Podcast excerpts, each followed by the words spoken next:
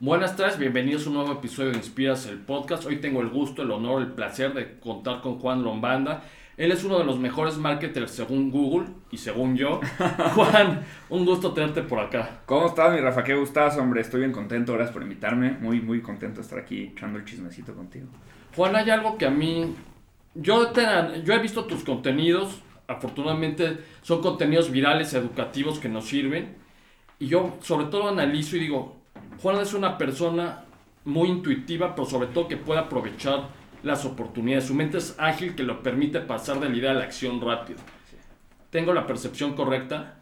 Sí, a ver, creo que siempre me estoy tratando de, de comportar en esta línea en los negocios en donde puedo probar varias cosas muy rápido. Sí. Pero me, o sea, me, me esfuerzo para que suceda. O sea, por mí muchas veces haría cosas muy, muy grandes o muy, muy cuidadas y con mucha calidad, porque soy como muy TOC. Pero si haces eso, pues muchas veces pierdes, tienes costo de oportunidad y haces cosas muy grandes y fracasas muy grandemente también. Entonces siempre he tratado de hacer el clásico fail fast and fail cheap, sacar muchas cosas, tocar muchos puntos, decir que sí, como siempre digo, a muchas oportunidades y de ahí ver qué me gusta y qué puedo hacer un double down y hacer mucho más calidad y qué no funciona o no me gusta o no es como yo pensaba y matar. Entonces creo que creo muy rápido las cosas, mato muy rápido las cosas, experimento muy rápido y lo que funciona hago, double down. Por ejemplo, ¿qué has matado recientemente? Muchos proyectos. En Mercatilán todo el tiempo estamos matando cosas. Es mucho más fácil decir, vamos a hacer muchas pruebas. Muchas empresas son bien pues, hociconas en este tema de nosotros probamos todo y probamos y probamos y está bien, porque sí creo que probar es, es buena, es buena idea. Sí. Pero si tienes los pantalones para probar, tienes que tener los pantalones para matar. Y eso es lo que no hacen las empresas. O sea, vamos a probar a hacer un newsletter a ver si jala. Vamos a probar a hacer un podcast. Vamos a probar a hacer contenido aquí, allá. Vamos a probar este producto. Vamos a probar esta campaña.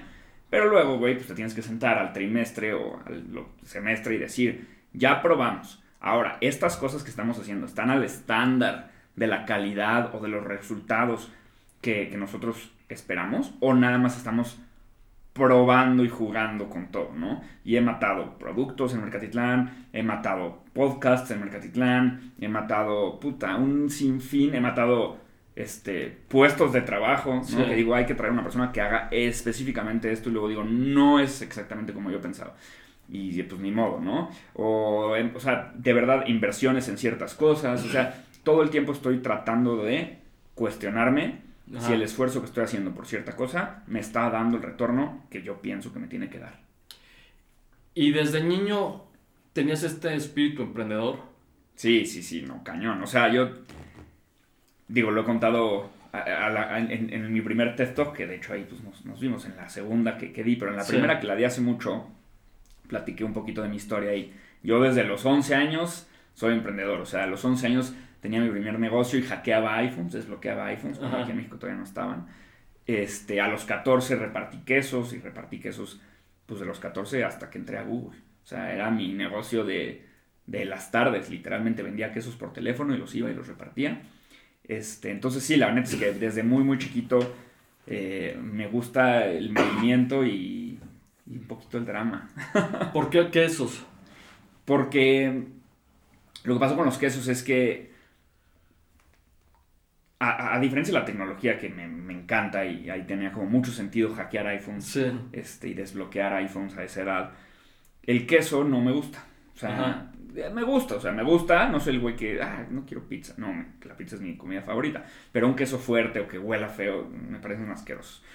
Entonces, soy difícil con el tema del queso, pero lo que pasó es que un tío mío tenía un coche que no usaba, que estaba ya arrumbado, que ya ni prendía, y un amigo me dijo, güey, podemos usarlo. O sea, en lugar de, la verdad, muy visionario, mi, mi cuate me dijo, güey, vamos a, la central de bastos, preguntamos si alguien nos puede vender queso. Y, y en las tardes, pues, tenemos el coche de tu tío y, yo manejaba y la chingada y era lo que hacíamos. O sea, todas las tardes saliendo de la escuela, en prepa, eh, comía en mi coche, o sea, me echaba mi sándwich y repartía quesos hasta la noche.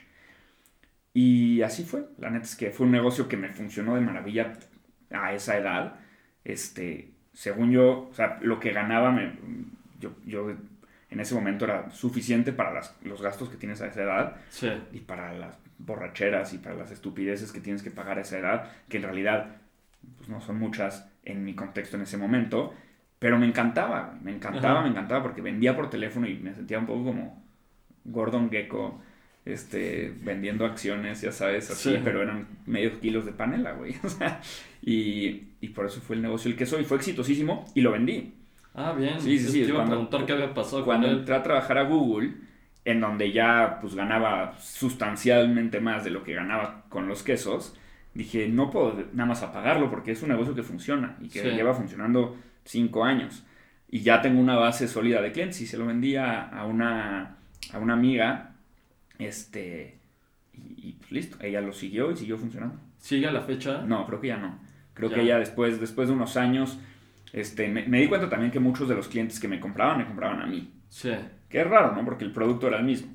Pero pues el encanto, no, no sé, o sea, como que marcarle a la señora y venderle su queso y como que mucha gente era como, ay, le compro porque es, es Juanito y, y es Juan el de los quesos, así me decían, es Juan el de los quesos y, y, pues como que estoy acostumbrado. Y, y en el switch, aunque el producto se mantuvo y el precio se mantuvo, pues empezaron a caer algunos de la cartera, luego nuevos y luego al final murió el negocio. Yo ya ni me enteré cuándo, pero, pero sí lo vendí. Bien, bien, bien. Sí. Y para entrar a Google ya lo tenías en... ¿Ya tenías visualizado trabajar en Google? No, cero.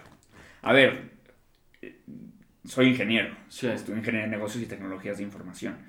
La tecnología es parte fundamental de mi, de mi existencia y es de las cosas que más me apasionan en la vida. Y pues nunca apunté a Google porque estás hablando de entrar a la empresa más difícil del mundo Sí. de, entrar, ¿no? O sea, y, y la más valorada, ¿no? Y, y la que solo contrata gente súper preparada y demás. Así que no, pero eh, la, la neta es que la, la historia es, van, la- van, las, van algunas personas de Google a mi universidad a dar una plática de su producto de publicidad, que en ese momento se llamaba Google AdWords, ¿no? Ahora Ujú. Google Ads. Nadie sabía qué era, fue hace 10 años, 11 años esto. No existía Facebook Ads, o sea, estaba muy verde todo este tema. Y estos cuates tenían una certificación para poder, pues sí, simplemente como un tema curricular de Google Ads, ¿no? Si tú estudiabas la certificación y la aprobabas, te daban un certificado que solo tenían 50 personas en todo el país en ese momento. Total que yo veo la oportunidad de certificarme simplemente pensando en el valor curricular. O sea, Ajá. nunca pensando en entrar a trabajar a Google. Jamás en la historia. Simplemente en, pues, cuando me gradúe voy a poder tener esto en mi currículum y probablemente esté más atractivo mi, mi currículum. Me tardé un año en certificarme, me estudié un montón, reprobé la certificación, fue un súper lío, Sí. pero al final lo logré y me volví parte de este como super élite de personas que estaban certificadas en México.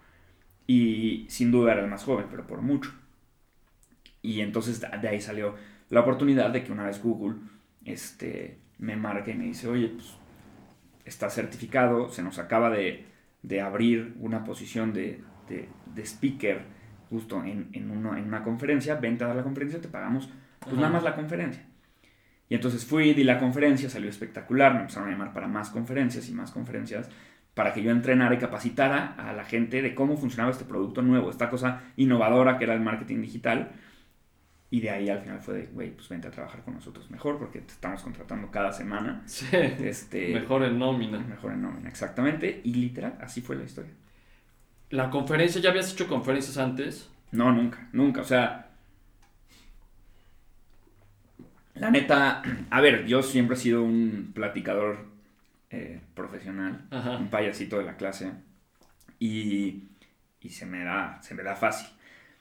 Sí, en ese momento me, me dio muchísimo miedo, obviamente, porque tenía 19 años, Sí. nunca en mi vida había dado una conferencia, y eran 300 personas, y era más que una conferencia, era un taller de Google Ads de 6 horas. Ya. Entonces estaba fuerte. Y además la gente que lo iba a tomar eran agencias de marketing. Yo sentía que yo sabía mucho menos que ellos. De marketing, Sí. sin duda. Ellos saben, pero yo sabía mucho más de esta nueva cosa que era marketing digital. Porque yo había pasado esta certificación. Y las agencias de marketing eran agencias totalmente offline que, que hacían espectaculares y, y tele. Y estaban empezando a ver esta cosa del Esta marketing moda, digital, sí. esta moda, ¿no? Que inventó Google, ¿no? Y este Y sí, me, fue un nervio gigantesco pararme enfrente de toda esa gente.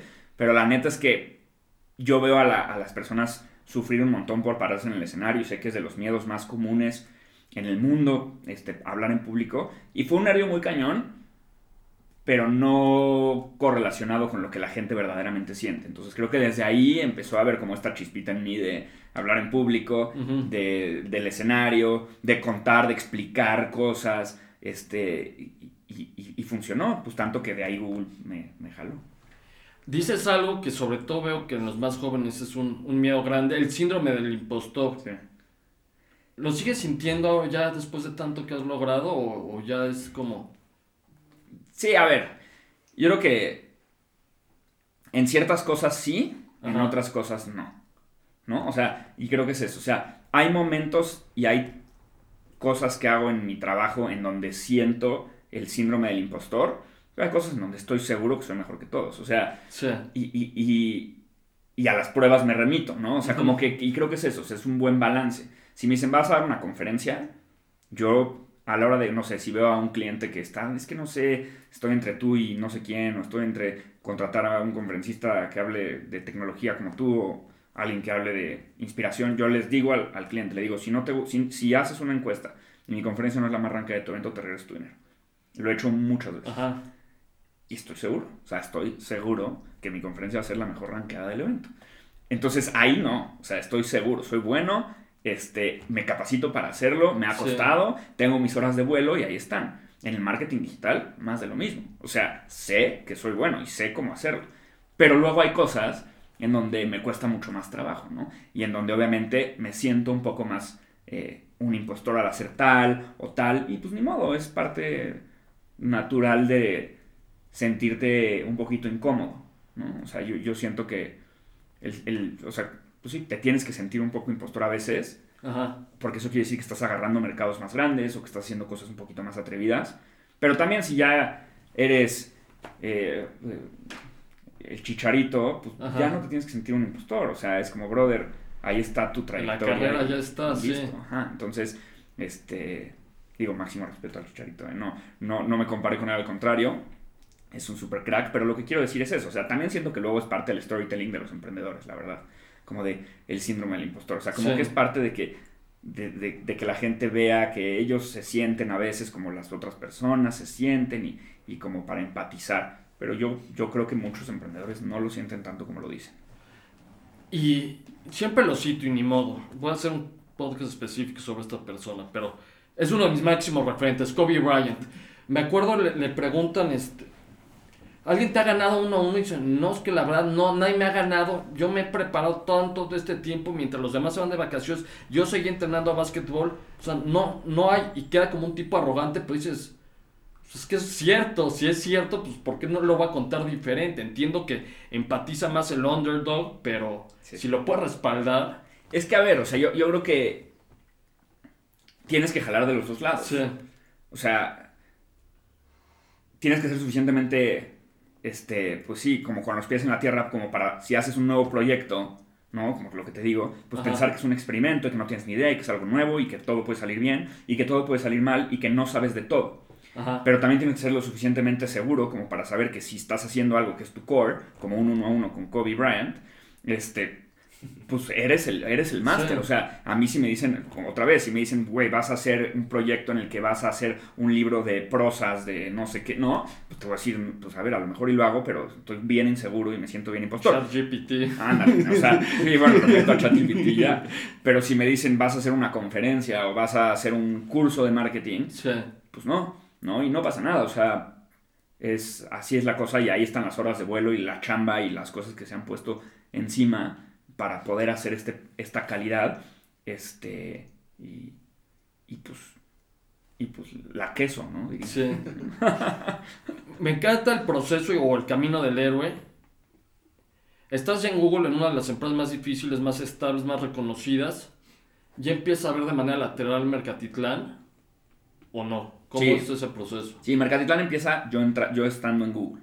Básicamente como es un blog. O sea, pues imagínate, yo estaba en la meca del marketing digital en el Sí. momento en el que estaba creándose esto. O sea, yo hablaba directamente con los ingenieros en Mountain View de las cosas que le iban a meter a Google Ads. Sí. ¿No? O sea, y entonces, y en ese momento Google Ads era el único producto de marketing digital en, en el mundo. No existía Facebook Ads. ¿No? Y, y, y, todos los demás eran diferentes y más chafas, ¿no? Como que Google Ads, el tema de la subasta, o sea, revoluciona.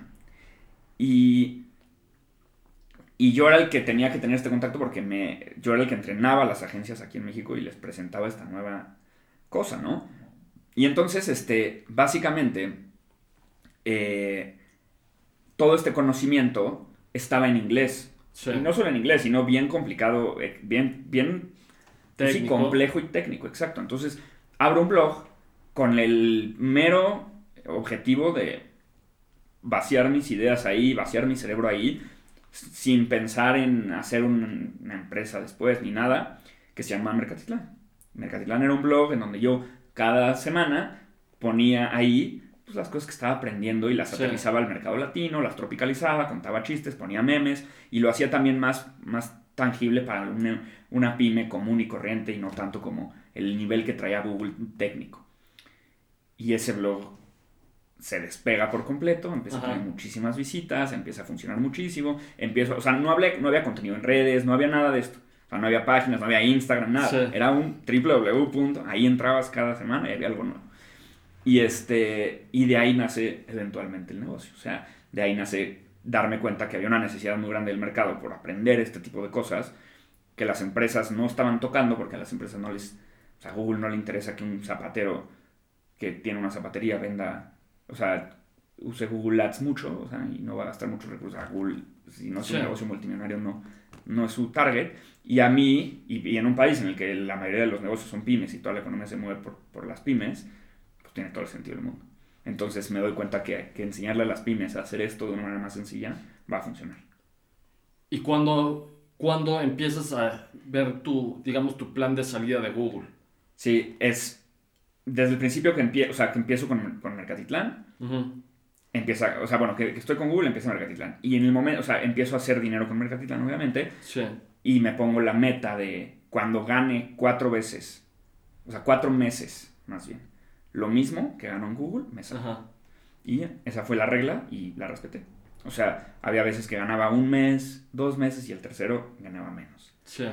Y había veces, o sea, una, dos y luego otra vez, ¿no? Y luego una y luego no. Y llegó un momento en el que fueron cuatro meses seguidos que gané lo mismo con Mercatitlán que con Google. Que todo mi dinero de Google se iba a Mercatitlán. O sea, todo mi sueldo yo lo reinvertía. Sí. En ese momento eh, renuncié. O sea, instantáneamente. Ya. Sí. Es que a mí me encanta y he estado este, con esta idea las últimas semanas, la tengo que presentar para hablar en Bolivia, el portafolio, crear un portafolio de trabajo real, se puede convertir en tu negocio, en tu propósito y veo que también es lo que hiciste, es, vi esta oportunidad, fui constante, en algún momento es lo, pues, a lo que me dedico y es lo que te abre otro tipo de oportunidades.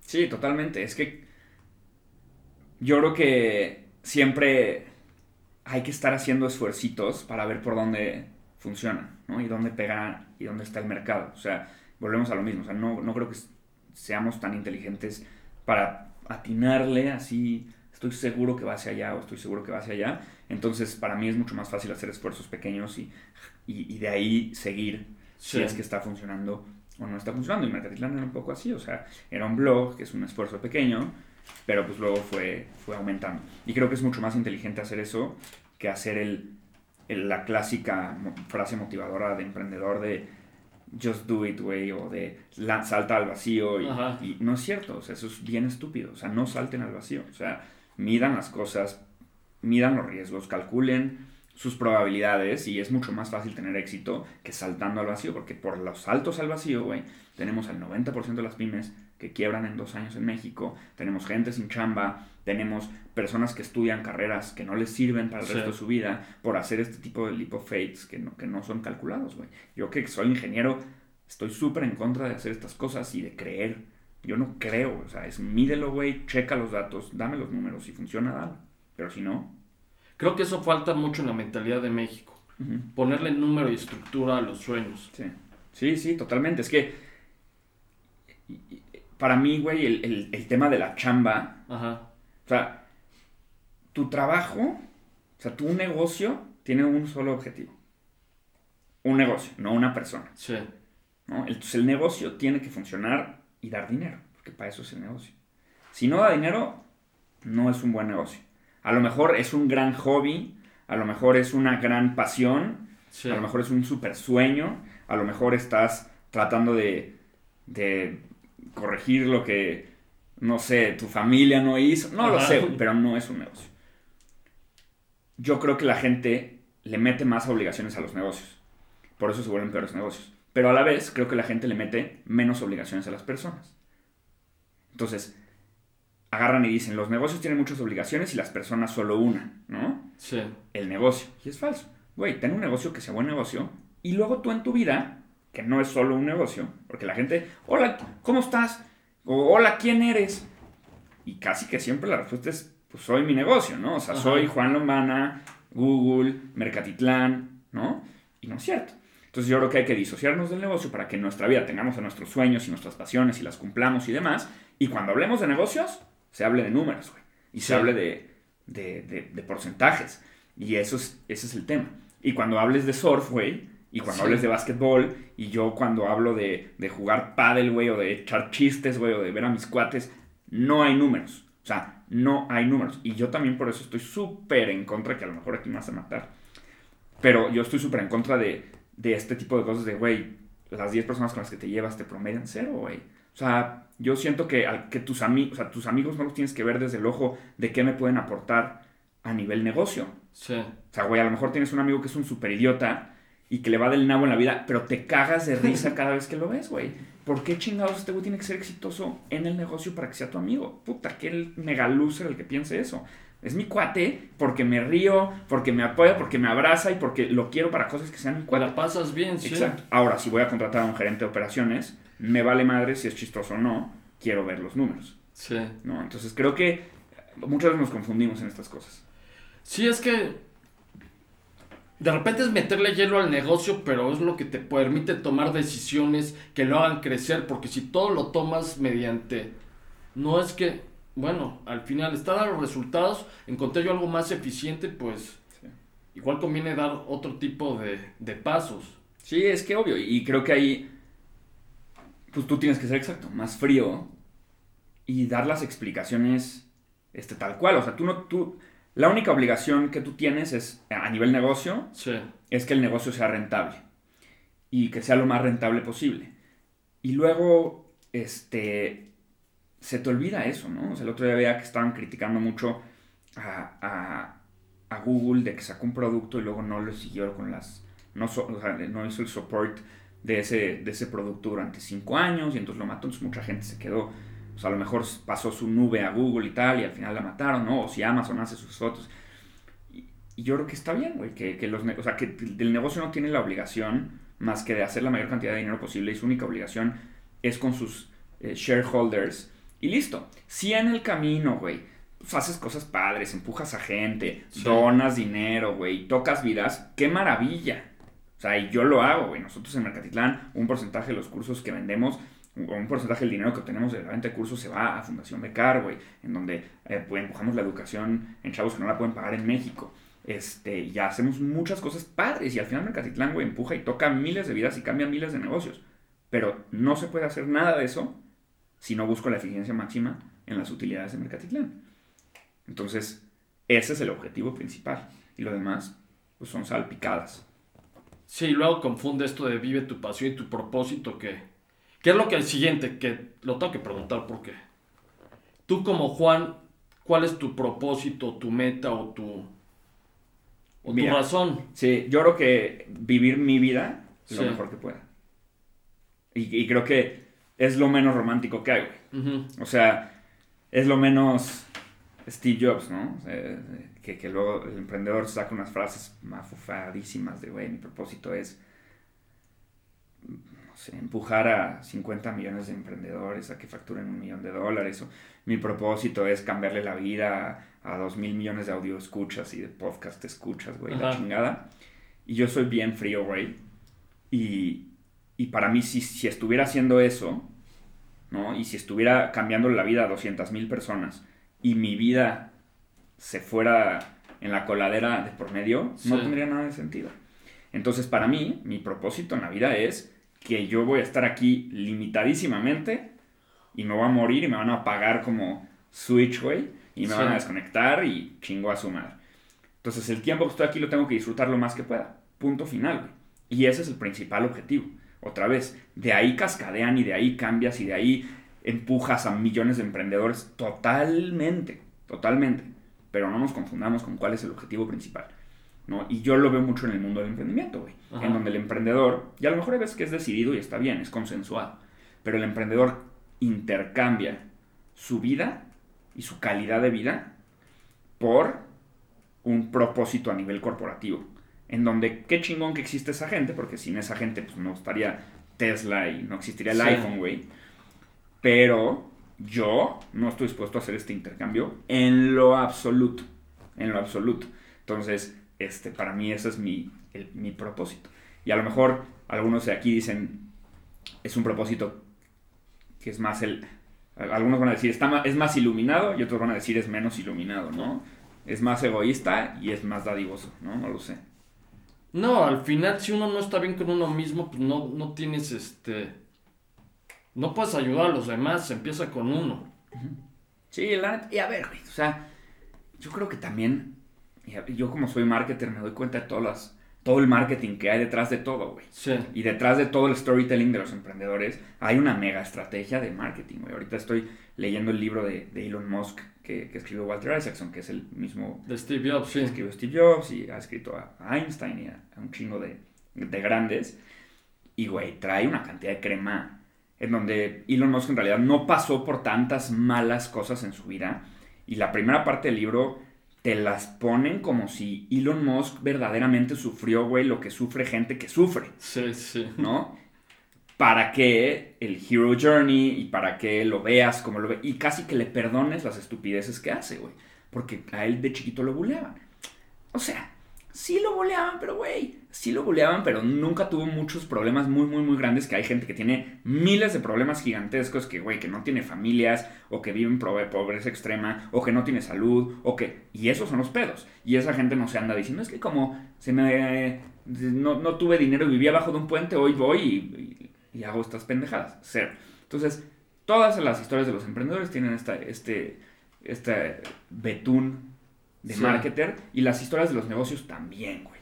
Y los negocios, la mayoría te van a decir que tienen una misión más grande que ellos mismos. Sí. Y yo quiero ver si la respetan con utilidades negativas. A eso sí. Órale, dime tu misión, chingón. Cuando va todo poca madre. Quiero ver si seguirías esa misión y si tus colaboradores y si tu mesa directiva seguirían esa misión cuando no les pague a nadie o cuando pierdan dinero. Estoy 100% seguro que no la seguirían. Entonces, pues qué misión tan más frágil tienes. Entonces, mejor di la neta. El negocio está aquí para hacer dinero, qué Sí. chingón. Y yo tengo una, una misión en mi vida más grande que mi negocio en donde sí quiero ayudar y en donde tal, tal, tal. Órale, no, no hay pex. Pero pues eso no conecta con la gente. No, no, no, y todos, inclu por, lo menos eh, yo, sí agarra la parte del Hero's Journey o la parte de Hollywood, que es, le da un ángulo pues, un poquito más motivacional o inspiracional. Y te digo, algunos lo ven de esa manera, otros no. Creo que la combinación, y por eso me ha gustado tu ángulo de separar las cosas. Ok, tu negocio es este, tú eres esta persona, si tú como persona quieres hacer todo esto, adelante. Pero el negocio, para que sea, para que cuando tú ya no estés, siga, pues tiene que generar. Totalmente. Sí, sí, sí. Juan, me ha encantado tu, esta plática, las perspectivas que nos has dado. ¿Qué sigue para ti, para Mercatitlán en el 24? Eh, pues, ¿cu- ¿cuándo sale esto? Como en un mes. Ok. Pues mira, justo ahorita lo que estamos haciendo muy fuerte es AI. Ujú. ChatGPT, Midjourney, todas las herramientas que se puedan de inteligencia artificial que creo que este, para los emprendedores es un game changer. Sí. Estás hablando que un güey que es una sola persona, que quiere emprender, que tiene una idea que puede ejecutar, pues ahora lo puede hacer mucho más fácil con ChatGPT, en lugar de contratar gente, en lugar de necesitar estos activos, en lugar de necesitar tiempo o incluso necesitar aprender. O sea, como que ChatGPT lo que hace es que si aprendes a usar esto, ya no necesitas aprender a usar todo lo de abajo, ¿no? Sí. Y entonces tenemos el curso de ChatGPT y de inteligencia artificial para emprendedores, que es una, es una locura. Entonces, bien, estoy bien, bien enfocado en eso. Este, y creo que van a ser los siguientes años de mi carrera este, fuertemente el tema de inteligencia artificial, porque pues hacia allá va todo, me encanta, estoy bien conectado con la tecnología de toda mi vida, Sí.